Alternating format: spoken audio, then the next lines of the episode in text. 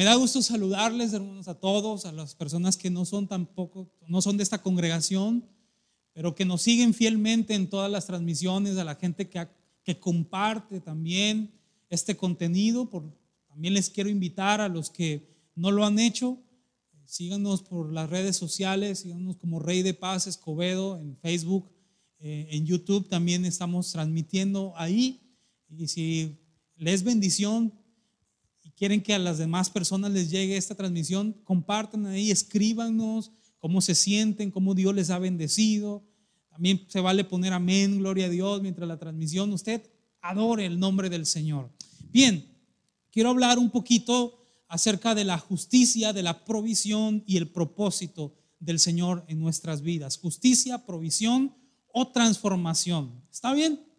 Para esto quiero que hablemos, abramos la Biblia, perdón, en Juan capítulo 4, verso 13 y verso 14.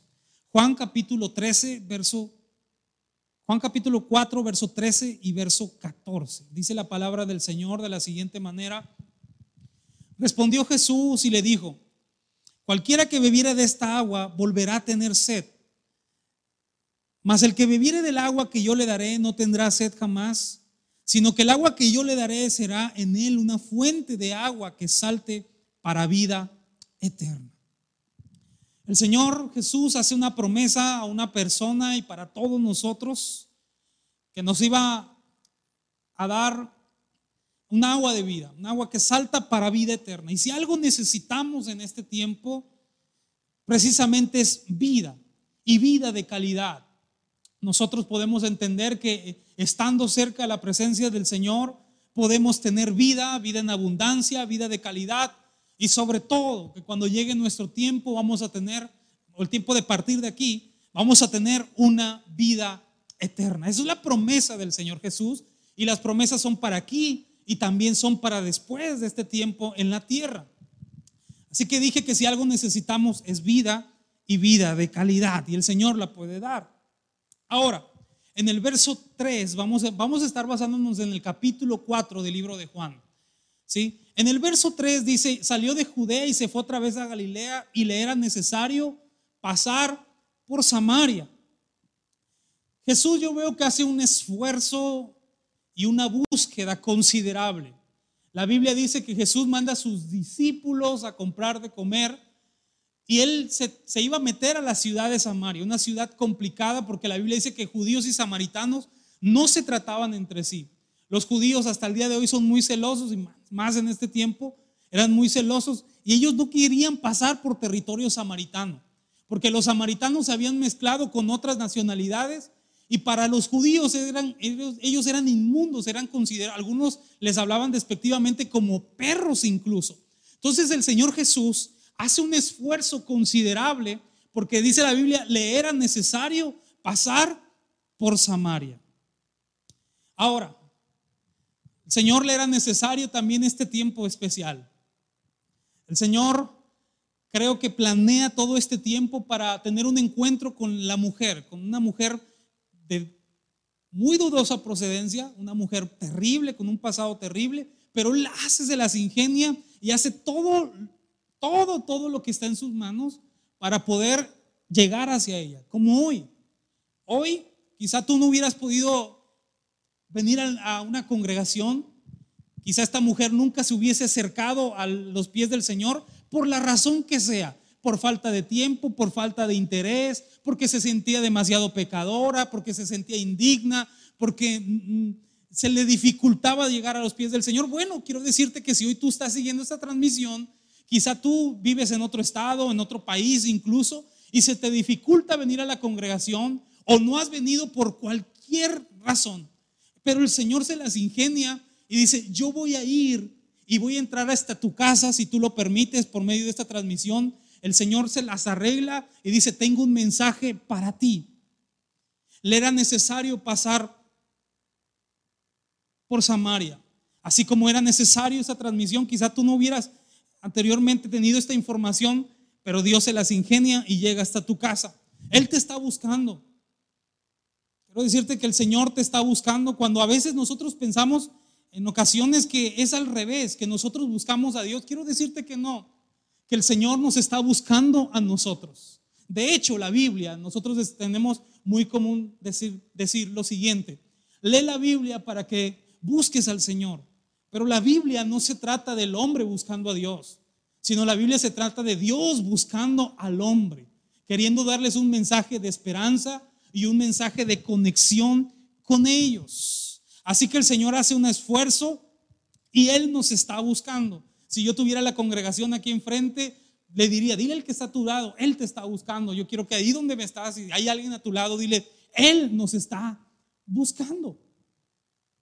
Él nos está buscando. A veces nosotros buscamos en lugares equivocados. Si supieras, si supiéramos que Él nos está buscando. Ahora, quiero hablarte un poquito acerca de, ya dije, de la justicia, de la provisión y el propósito. También dije que Él nos está buscando. La Biblia en el verso 7 del capítulo 4 del libro de Juan dice, vino una mujer de Samaria a sacar agua y Jesús le dijo, dame de beber, pues sus discípulos habían ido a la ciudad a comprar de comer. La mujer samaritana le dijo, ¿cómo tú siendo judío me pides a mí de beber que soy mujer samaritana?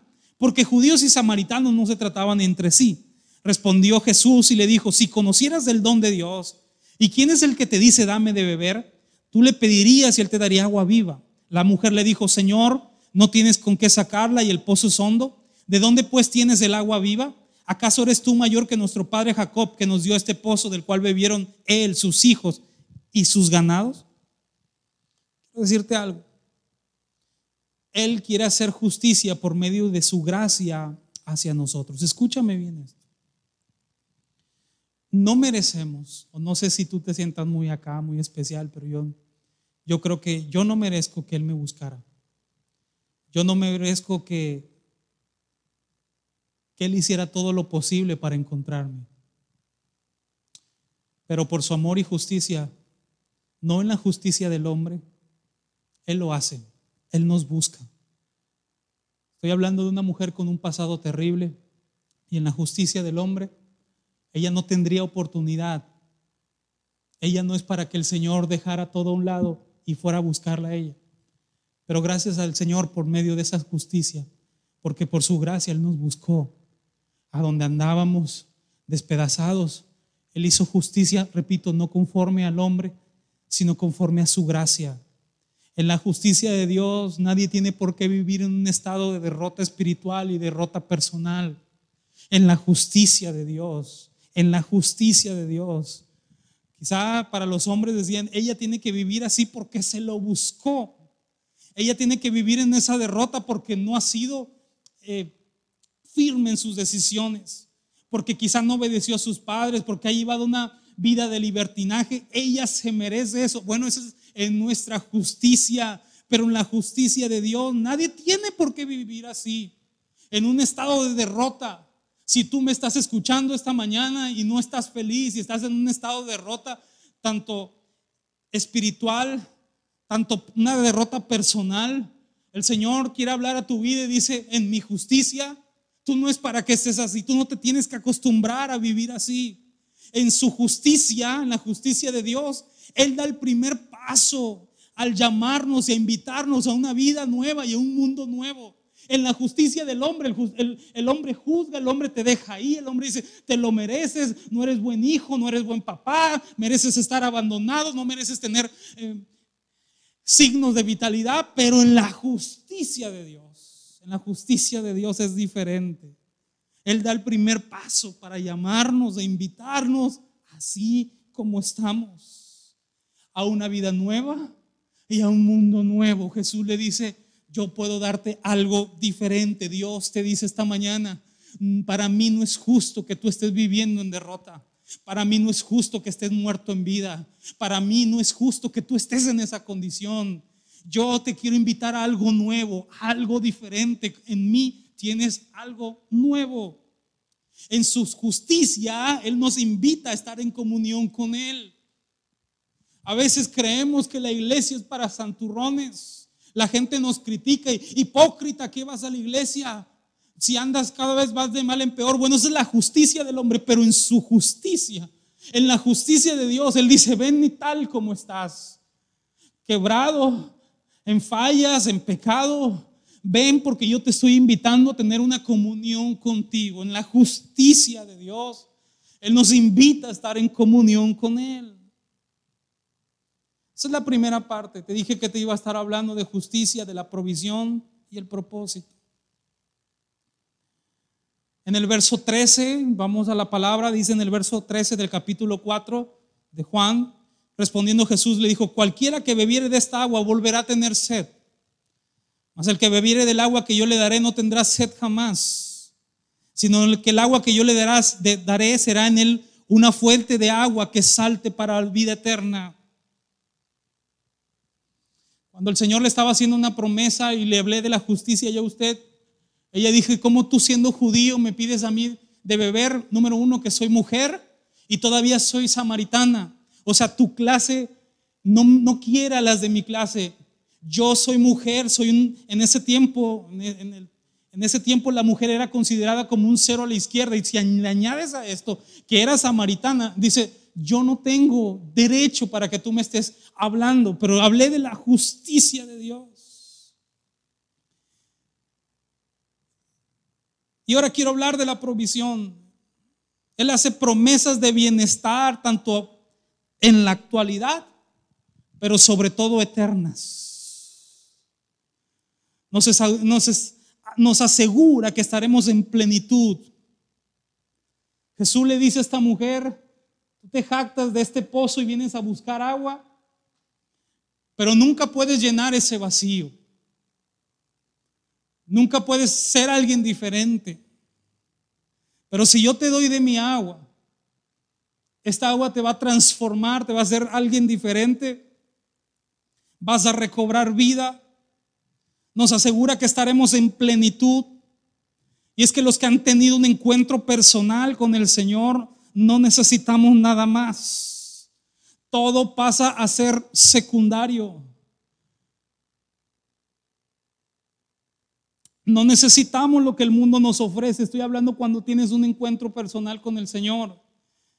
Yo me doy cuenta cuando alguien ha tenido un encuentro personal porque no, no está tambaleando con las cosas del mundo, de que, y puedo hacer esto, y puedo hacer el otro, y es que si no me ve, pues puedo hacer esto. Cuando alguien ha tenido un encuentro personal con el Señor, dice, Él me basta, Él es suficiente, yo no necesito de este pozo terrenal, él llena todas mis expectativas y no solamente las llena, sino las supera. Él me ha dado más de lo que yo necesitaba. Yo no necesito una experiencia con este mundo. Yo necesito beber del agua que el Señor nos dará. Así que Él nos asegura que estaremos en plenitud. Que no necesitaremos más lo que el mundo nos ofrece. Tendremos contentamiento en Él. Pablo escribía a los filipenses y decía, he aprendido a contentarme cual fuese mi situación. Cual sea mi situación, yo he aprendido a contentarme porque estoy en la presencia de Dios y añade, sé vivir en abundancia y sé vivir en escasez y después usa una frase o un texto muy célebre que nosotros lo agarramos como un texto para vivir un texto de guerra y dice, sé vivir en abundancia, sé vivir en la escasez. Todo lo puedo en Cristo, que es el que me fortalece. Nos ofrece vida aquí y vida en abundancia, pero también nos ofrece vida eterna. Esa es la provisión del Señor. Primero te hablé de la justicia y te quiero hablar de la provisión. El Señor no te dice, bueno, te encuentro y te voy a molar, sino al contrario, te encuentro y te voy a bendecir. En el verso 15, escucha con atención en esto. ¿Quién no quisiera de esta agua? ¿Verdad? Si el Señor te dice, vienes de un fracaso, vienes de derrotas, vienes de una vida despedazada, pero si yo te doy de mi agua vas a encontrar propósito, vas a ser diferente y sobre todo te espera una eternidad conmigo. ¿Quién no quisiera de esta agua? Solamente un loco no quisiera del agua que el Señor está hablando. La mujer le dice en el verso 15, Señor, dame de esa agua para que no tenga yo sed ni venga aquí a sacarla. ¿Quién de ahí me puede, quién puede escribir que necesita de su agua? Yo necesito del agua del Señor. Yo necesito que Él venga y refresque mi espíritu. Yo necesito tomar de la fuente que brota para vida eterna. Ella dijo, yo quiero de esa agua. Yo quiero. Otra vez le diría, si la congregación estuviera aquí, le diría, diga conmigo, yo quiero. Ahí en tu casa di, yo quiero. El que quiera, ponga ahí, yo quiero. Ahora, no siempre basta con el querer. Utilizamos una frase con, es que el querer es poder. Pero no siempre basta con el querer. Se necesita un entendimiento de lo que ha de hacerse exactamente y de cómo puede conseguirse. ¿Alguien me está entendiendo esto? No siempre basta con el querer, se necesita un entendimiento de lo que ha de hacerse exactamente y de cómo puede conseguirse, porque yo quiero el agua, usted quiere el agua, ¿cómo la conseguimos? ¿Cómo somos parte de esta promesa de la vida eterna? Jesús en el verso 16 al verso 19, Jesús le dijo, ve, llama a tu marido y ven acá. Y respondió la mujer, dijo, no tengo marido. Jesús le dijo, bien has dicho, no tengo marido porque cinco maridos has tenido y el que ahora tienes no es tu marido.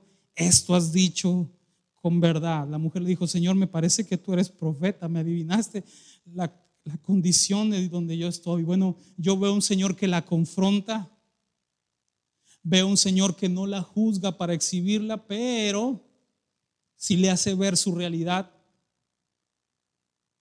Y ahí es donde entra el proceso de mi tercer punto, que es la transformación, o, como, si le quieres llamar propósito, transformación o propósito, cualquiera quedaría bien.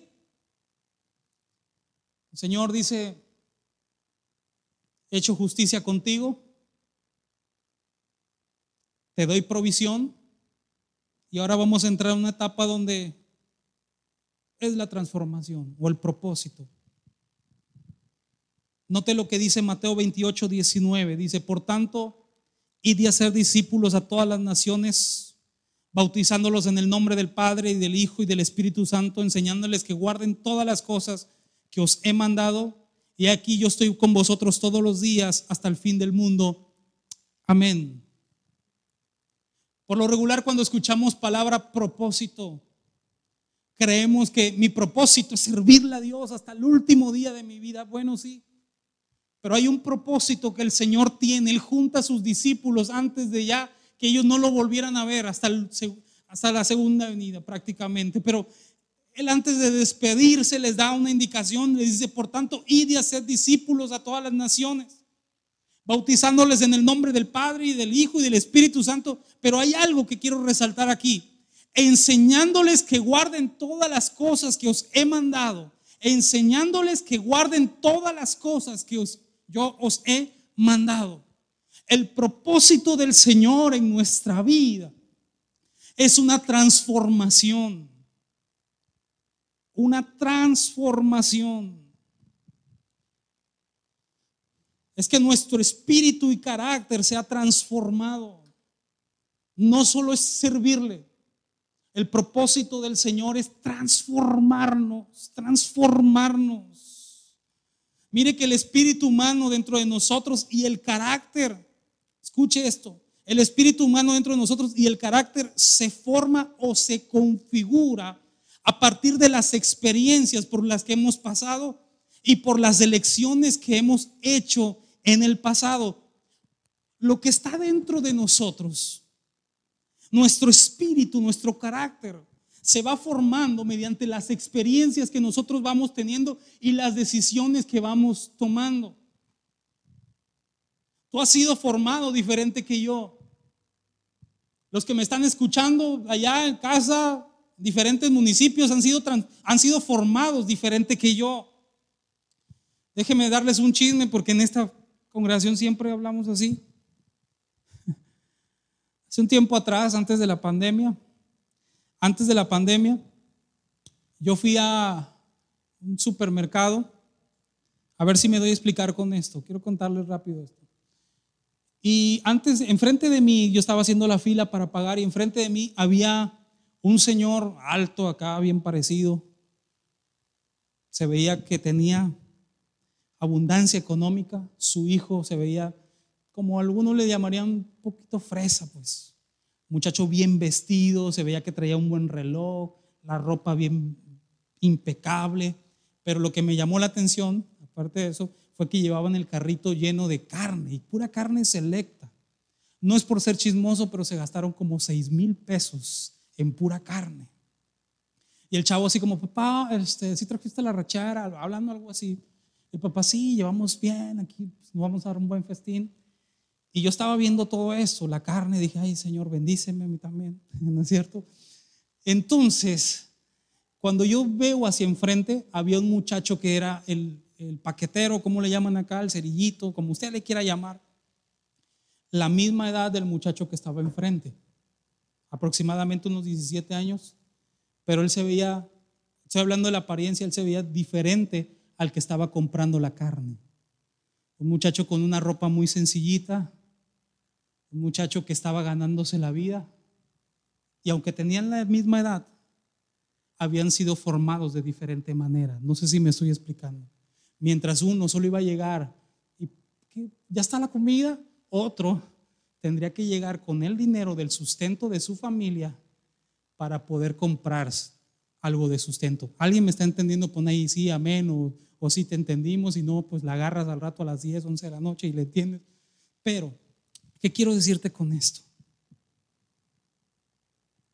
Que el espíritu humano, estoy hablando de la transformación o el propósito que Dios tiene que hacer con nosotros. Debemos de entender que dentro de nosotros se forma el carácter o el espíritu y se forma mediante las experiencias por las que hemos pasado y las decisiones que hemos hecho en el pasado.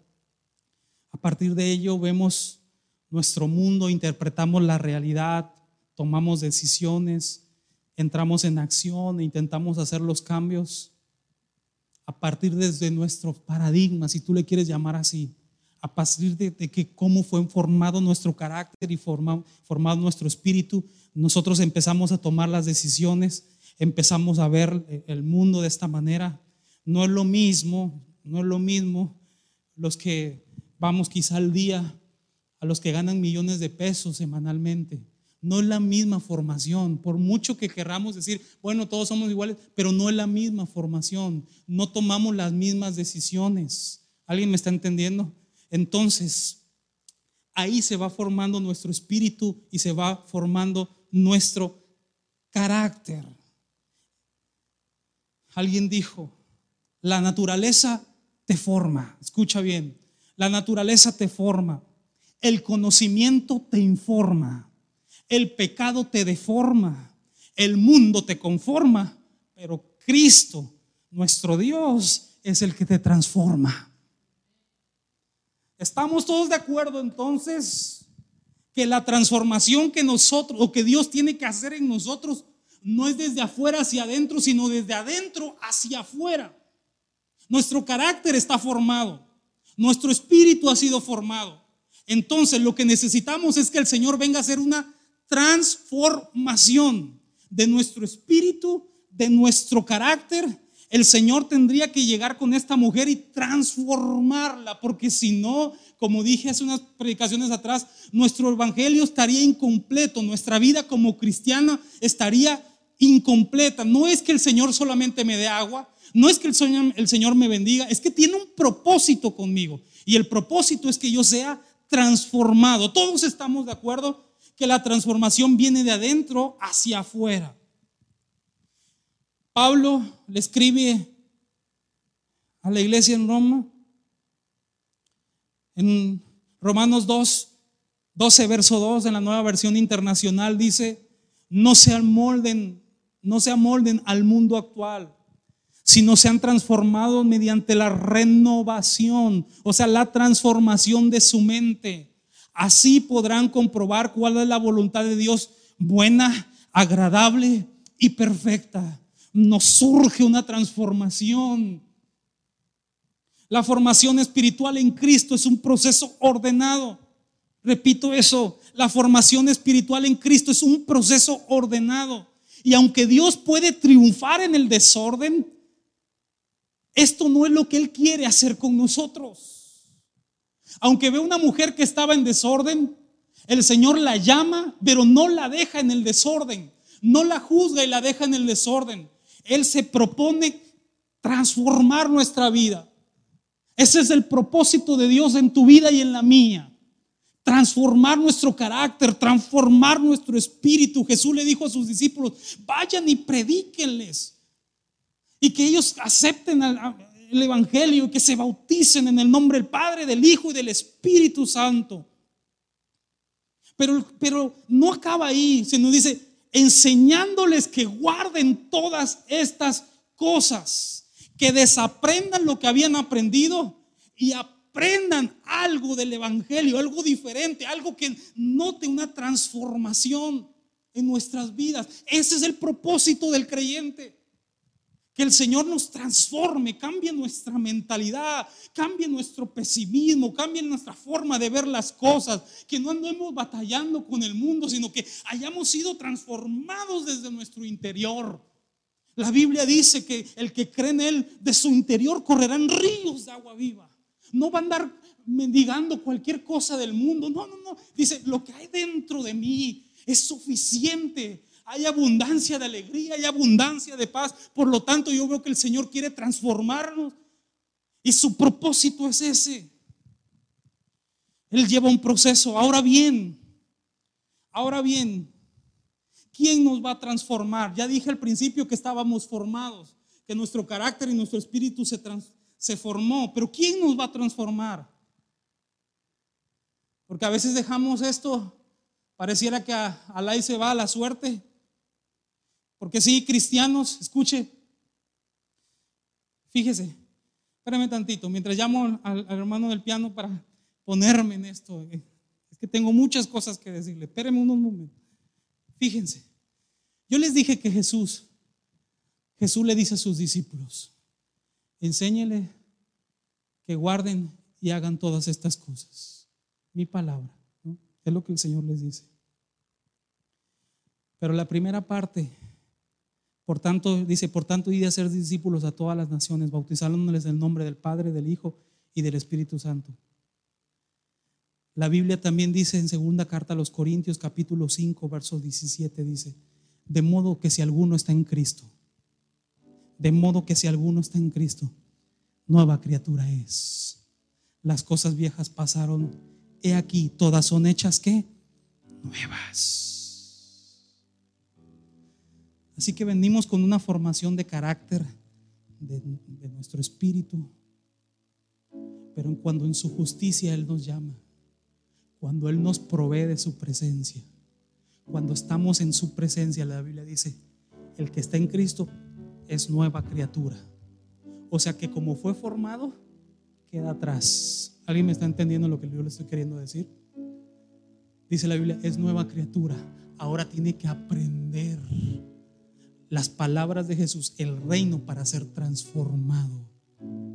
¿Te gustaría entrar en, este, en esta transformación, en este propósito que el Señor te está lanzando? Yo tengo un propósito contigo. Te quiero transformar. Ahora, ¿en qué vamos a dejar nuestra, en qué vamos a poner nuestra transformación? ¿En qué manos vamos a poner nuestra transformación? Porque a veces quiero tirar pedradas ni nada de eso. Escuche, yo nada más estoy predicando algo sencillo. A veces muy cristianos, pero queremos que nos forme el horóscopo. Increíble, increíble. ¿Qué dice los horóscopos? Y yo soy eh, Pisces, y yo soy... ¿Quieres que eso te forme? ¿Te vas a guiar por lo que dice el horóscopo de ti? ¿En qué vas a dejar tu formación o tu transformación? Acércate a la palabra del Señor. Eres una nueva criatura. Él quiere formarte de una manera diferente o transformarte, como le quieras llamar. A veces queremos que nos forme una limpia cuando las cosas están mal. Es que para mí que me hicieron ojo, para mí que estoy pasando esta racha, ya llevo tantos años y no puedo yo salir de esta crisis. Voy a que me hagan. Queremos que nos forme una limpia. Aceptamos al Cristo, y nos hace nueva criatura. Pero queremos que ahora lo que nos forme sea una limpia. ¿Cómo crees?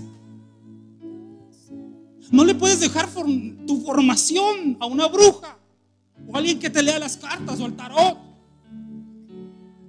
Tu formación debe de estar en Cristo Jesús. Algunos sacan formación de canciones de reggaetón y que, como dijo el reggaetonero y como dijo, ¿Cómo le vas a dejar tu formación a eso? Dios quiere, el propósito del Señor es transformarte y formarte de nuevo. Queremos que nos formen nuestros propios pensamientos. Es que yo creo que es así, es que yo creo que es allá.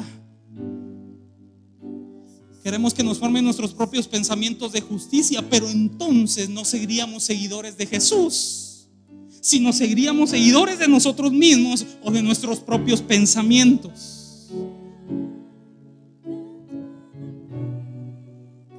Dios quiere transformarte. Dios quiere transformarme a mí. Quiero terminar con esto, escúcheme con atención. Yo veo que el Señor transforma a una mujer.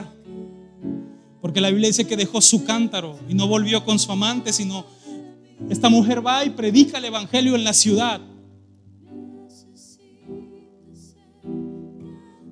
Porque fue transformada, su mente fue transformada. Pero en Mateo 7:24, escuche, con esto estoy a punto de concluir. Hay una palabra de poder para ti. Jesús hablando, el Hijo de Dios, el Verbo hecho carne. Hay poder en las palabras del Señor. Y Él dice, cualquiera pues, cualquiera pues, que me oye estas palabras, cualquiera pues que me oye estas palabras y las hace, lo compararé a un hombre prudente. Cualquiera que oye estas palabras y las hace, lo compararé a un hombre prudente o un hombre transformado o un hombre formado nuevamente que edificó su casa sobre la roca. Algunos se saben estos versículos. Dice que vino la tormenta, vinieron las aguas fuertes. Escucha, Jesús no dijo, te voy a librar de la tormenta, no, van a venir. Pero si tú entras a esta formación que yo estoy haciendo contigo, yo te voy a comparar con un hombre prudente que edificas tu casa sobre la roca. Que venga lo que venga, vengan dificultades, venga el viento recio, vengan tempestades, tú estás firme porque has sido transformado. Ahora, ¿cuáles palabras? ¿Cuáles que, que escuches estas palabras y las hace? Bueno, te estoy hablando de Mateo 7:24. Pero ¿por qué nosotros no nos damos a la tarea de investigar que desde el capítulo 5 del libro de Mateo, del Evangelio de Mateo, Jesús nos daba una pauta para formarnos según las enseñanzas? Nos habló de las bienaventuranzas, desde el capítulo 5 hasta el verso hasta el capítulo 7, 24 Jesús nos habla de las bienaventuranzas. Nos habla y nos enseña y nos forma que seamos la sal de la tierra y la luz del mundo. Nos enseña sobre la ira, cómo debemos contenerla, cómo debemos de dejarla por un lado. Nos enseña en cuanto al adulterio que no caigamos en eso. Nos enseña el amor hacia los enemigos sobre nuestras ofrendas, cómo administrar nuestro dinero, cómo formar el carácter en, esa cuestión. Nos enseña sobre la oración, nos enseña sobre el ayuno, enseña sobre no afanarnos y no entrar en la ansiedad. Nos enseña el no juzgar a los demás. Nos enseña sobre la oración y la regla de oro. Nos enseña cuáles deben de ser nuestros frutos como creyentes y qué espera de una persona transformada cualquiera que escuche estas enseñanzas y las hace, lo comparo como una persona prudente, transformada. Ahora, si tú tienes hijos, los que me están escuchando, si tienen hijos, buscamos la mejor escuela que esté a nuestro alcance para la formación de nuestros niños, ¿sí o no? A la medida que podamos. Pero buscamos una escuela buena porque en juego está la formación de nuestros hijos. Debemos saber que, escucha bien, debemos saber que la formación no se construye de la noche a la mañana. Escuche esto. No se construye de la noche a la mañana la formación de tus hijos, ¿verdad? No llegan de un día y dicen, ya me gradué mamá en el primer día. No, no sé. Y yo quiero decirte que en esta transformación no te desanimes. No es de la, de la noche a la mañana, pero no se posterga. O sea, no le dicen al hijo, bueno, como no vas a aprender tu formación de la noche a la mañana, ve hasta el siguiente año, hijo. No, lo mismo tiene que ser con Cristo. No va a ser de la noche a la mañana, pero no lo tomes a la ligera, no lo postergues. El niño, el que quiera aprender, el estudiante, tendrá que acudir constantemente para aprender del maestro. Y cuesta en todas las áreas. Tiene que llegar temprano, tiene que aprender disciplina, tenemos que estar pagando las colegiaturas, tiene que abstenerse a veces de no salir. Lo mismo es con Cristo. Tiene que ser una constante para aprender del maestro. Y que nos va a costar, nos va a costar, pero estamos siendo formados. ¿Cuánto vale una buena escuela? Ahí tú sabrás. ¿Cuánto vale una buena escuela para la formación de tus hijos? Donde salgan bilingües, donde tú sepas que tienen seguridad. ¿Cuánto valdrá una buena escuela? ¿Cuánto estará costando una mensualidad? Bueno, lo bueno de esta noticia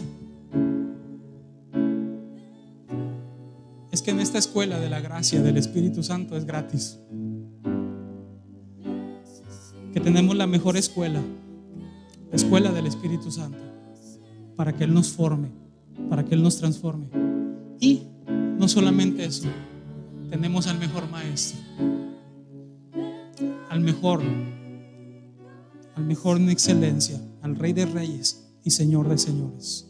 Los muchachos atrás de mí están cantando un canto que dice, porque todo lo que hay, que dice,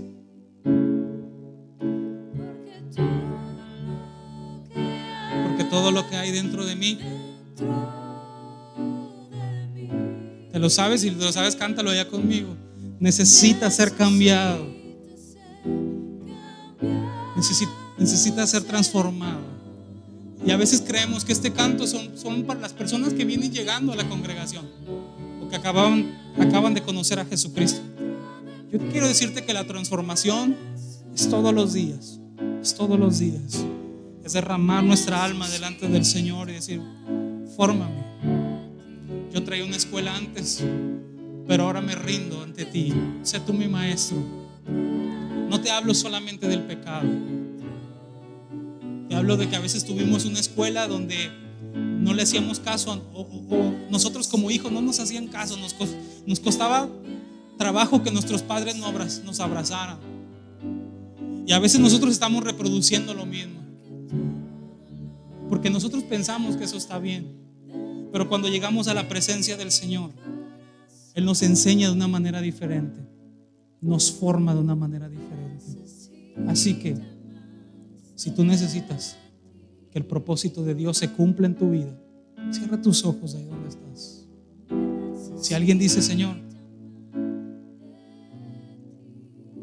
yo voy a la deriva tengo tanto tiempo de cristiano o, o quizá apenas estoy conociendo de ti. Y mi mentalidad tiene que ser transformada. Mi carácter tiene que ser transformado. Haz una oración delante, delante del Señor. Señor, oro para lo que nos están escuchando. En el nombre de Jesús. Nos propongamos a ser transformados por ti. Sabemos que los que estamos en ti somos nueva criatura y que ahora tenemos que aprender de ti. Ruego que no haya la desesperación en casa, diciendo, es que por más que intento, no cambio, no, puedo ser diferente, Señor. Sabemos que en esta escuela es de paciencia, es de acercarnos a ti, ir a tu presencia, tomar tus palabras, escuchar tu palabra y aplicarlas en nuestras vidas, para que nosotros estemos graduados como una persona prudente que edifica su casa sobre la roca. Ruego que este mensaje llegue al corazón de mis hermanos. En el nombre de Jesús, que empiece la transformación desde adentro hacia afuera. Gracias Jesús. Amén. Y amén. Antes de terminar esta transmisión te quiero decir algo. A veces Queremos que todo nuestro alrededor cambie. queremos que nuestras las circunstancias cambien para que nosotros podamos cambiar. La escuela del Señor Jesús no es así. La escuela del Señor es primero te transformo a ti y el ambiente donde estás, por ende, va a ser transformado. Así que te atrévete a ponerte en las manos del alfarero para que Él te transforme.